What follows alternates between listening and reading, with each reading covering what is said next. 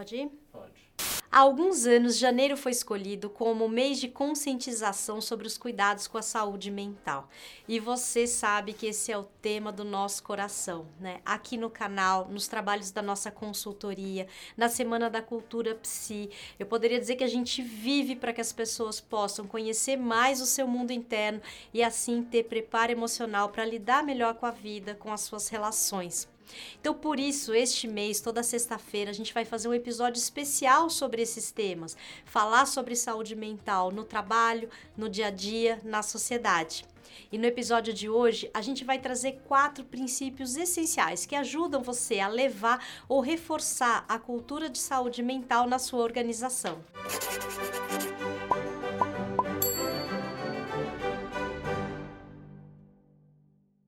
adentramos a era da saúde mental, que já era uma tendência antes da pandemia, virou uma certeza. As organizações vão precisar repensar processos, repensar relações para poder cuidar da saúde mental e desenvolver o potencial que as mentes dos seus colaboradores têm. Porque quando a gente fala desse assunto, a gente não está falando apenas da oposição doença versus saúde mental, mas também como conquistar mais bem-estar psíquico e como liberar as nossas potencialidades. Você já pensou nisso? É, mas. É, mas. É, mas o problema é que nesse.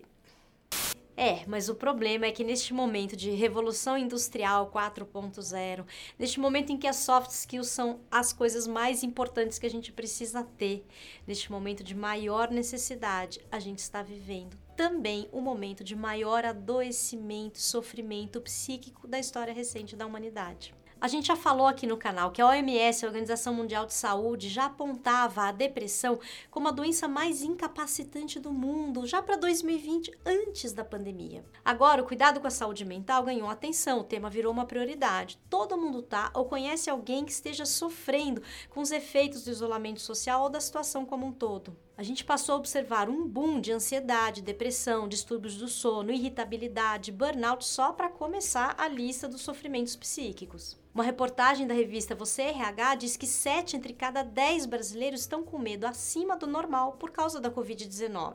A reportagem também diz o seguinte: no Fórum Econômico Mundial de 2019, em Davos, na Suíça, o bem-estar psicológico do indivíduo foi incluído pela primeira vez no relatório que trata dos fatores de risco à economia global.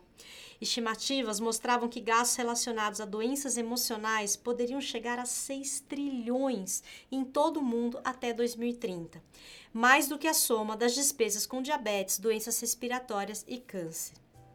E olha que quando essas estimativas foram feitas, vou ter que falar de novo, isso era antes da pandemia.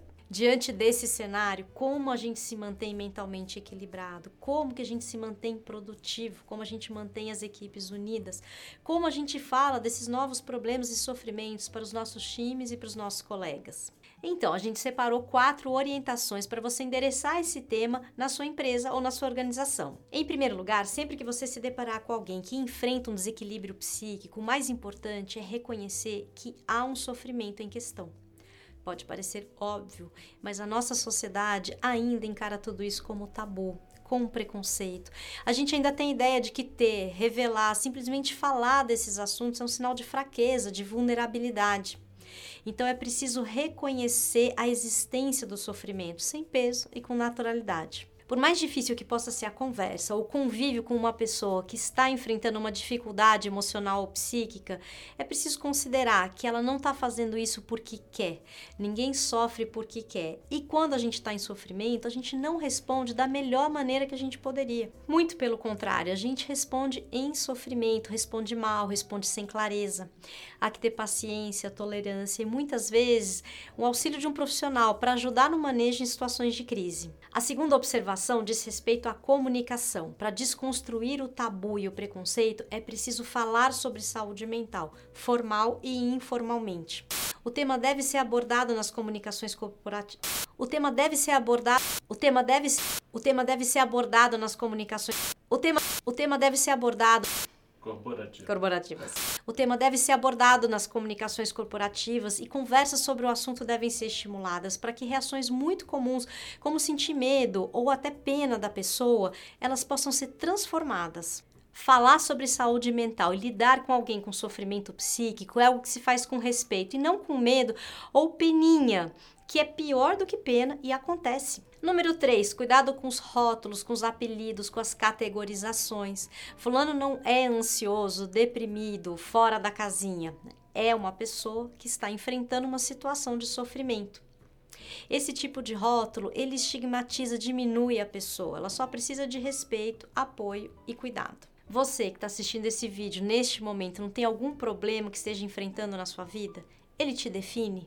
Então é muito ruim quando a gente define uma pessoa por uma característica ou por uma dificuldade única. E se você trabalha no RH ou tem uma formação nas áreas psi ou médica, precisa redobrar a atenção quando fala de alguém com sofrimento mental.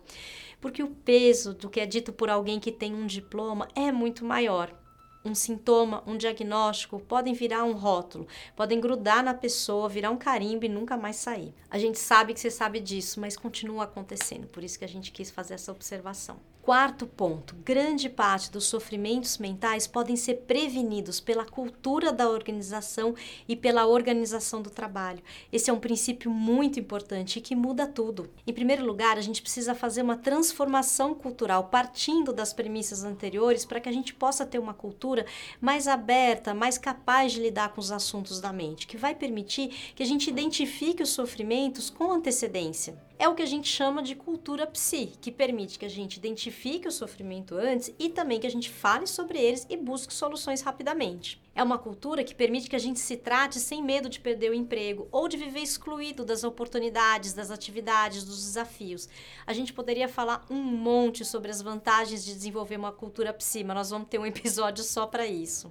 Em segundo lugar, assumir Congelei. Congelei.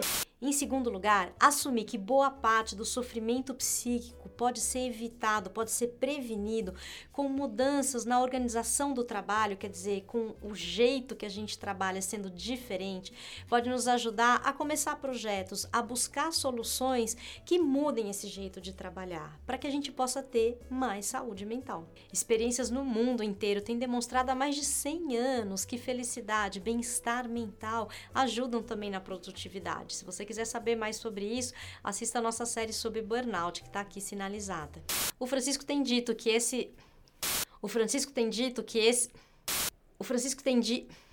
O Francisco tem dito que o debate sobre o Francisco tem dito que a pandemia adiantou esse debate sobre saúde mental nas empresas em pelo menos cinco anos. Algumas estão sendo muito velozes e já estão colhendo frutos significativos. Já existem novos cargos como diretor de saúde mental, diretor de bem-estar, de felicidade. Tem também o Mental Health First Aider, que é uma espécie de socorrista de saúde mental. Tudo isso você pode ler na reportagem que a gente citou antes, que está aqui no descritivo. E a sua empresa já começou a construir uma cultura psi? A gente torce para que sim.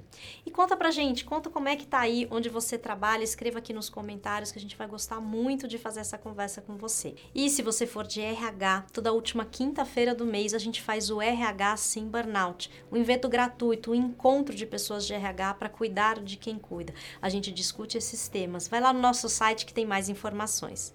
Muito obrigada pela sua companhia. Janeiro é mês de saúde mental. Até!